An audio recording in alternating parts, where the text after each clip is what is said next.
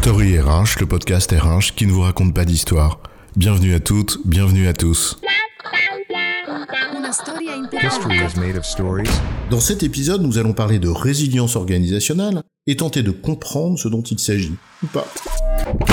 Ah, la résilience, cette disposition ou capacité personnelle de rebond après un choc et qu'on met désormais à toutes les sauces, au point que les dites sauces risquent bien de dénaturer le goût des plats. C'est plutôt une qualité personnelle ou une capacité, comme tu dis, qui est utile.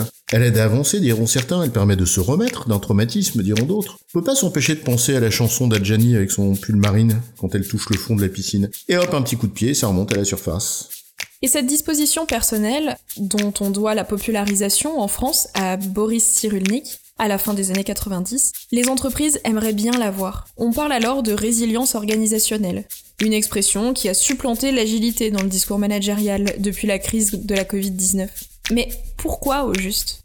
L'agilité est morte, vive la résilience organisationnelle, c'est quoi l'histoire?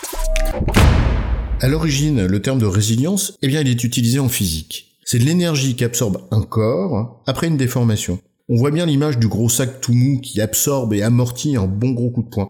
Mais sur un plan psychologique, l'idée va plus loin que de simplement amortir le choc. Oui, c'est même l'idée, au fond, de rebondir plus haut, après avoir subi un traumatisme. L'idée qu'après avoir encaissé le choc, on en ressort grandi et plus fort, et que peut intervenir une nouvelle phase de croissance. Comment un tel concept pourrait-il ne pas intéresser l'entreprise? On voit poindre l'image du phénix qui renaît de ses cendres. C'est tentant l'idée de rebondir plus haut et plus fort après un choc? Et c'est pour cela que la reprise du terme dans le discours managérial est arrivée après la crise de la Covid, après le choc. Encaissons et rebondissons plus haut. D'autant plus que l'agilité, qui rythmait le même discours managérial avant cette crise, a montré toutes ses limites lorsqu'elle est arrivée. Elle a été bureaucratisée par des consultants à force de méthodes. Il faut bien vendre des jours de conseils. En devenant dogme, elle a rajouté une couche de compliqué à la complexité, un peu comme la qualité dans les années 90. La voie était ainsi ouverte pour accueillir ce nouveau concept salvateur, la résilience organisationnelle. Au fond, on parle de quoi? En fait, d'une capacité d'une organisation à s'adapter, donc d'agilité, hein, à la suite d'un événement fort qui l'a choqué, et d'en profiter pour rebondir. Seulement voilà, comme dans bien des situations, le passage de la capacité individuelle à la capacité collective, eh ben c'est un peu rapide. Comme si une entreprise était la somme d'individus. Comme si les caractéristiques d'une organisation de personnes étaient la somme des caractéristiques des dites personnes.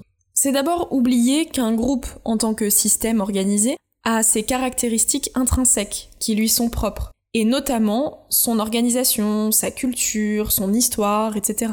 Et c'est faire fi de tout un champ de contraintes qui conditionne et structure en profondeur la vie d'une entreprise, à commencer par ses choix d'organisation, en fait, l'expression résilience organisationnelle fait presque abstraction de fait précisément de la question de l'organisation.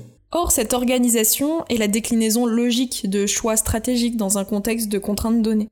Ces contraintes sont le plus souvent dictées par des exigences de productivité ou d'innovation. L'organisation ne peut par conséquent pas être réduite à une notion aussi simple qu'une somme d'individus formant un groupe. L'utilisation d'ailleurs fréquente, mais complètement abusive du mot organisation à la place du mot entreprise, bah, c'en est une bonne illustration. La méconnaissance des contraintes qui conduisent à des choix organisationnels conduit au fond à ignorer la question de l'organisation en tant que telle.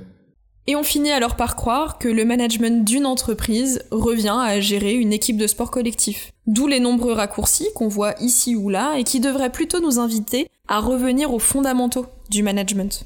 En d'autres termes, la résilience organisationnelle, finalement, c'est peut-être encore un mot valise qui ne désigne que la capacité d'adaptation d'une entreprise, et donc notamment de son organisation, à un contexte qui change, et parfois brutalement, pour reprendre la métaphore du choc chère à l'idée de résilience. Alors la résilience organisationnelle ne serait qu'un avatar de plus. Après l'agilité, l'intelligence collective, l'organisation apprenante, etc. Une tendance managériale de plus qui livre toujours le même enseignement sous-jacent. C'est qu'on ne connaît toujours pas la pierre philosophale de l'organisation qui permet d'allier à la fois productivité et capacité d'adaptation rapide, mais ça, c'est un autre sujet.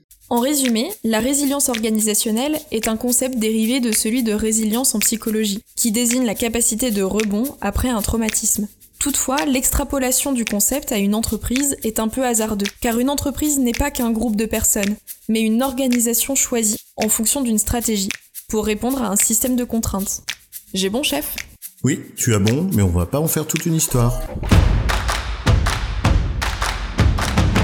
Story RH, le podcast RH qui ne vous raconte pas d'histoire. Retrouvez tous les épisodes sur storyrh.fr.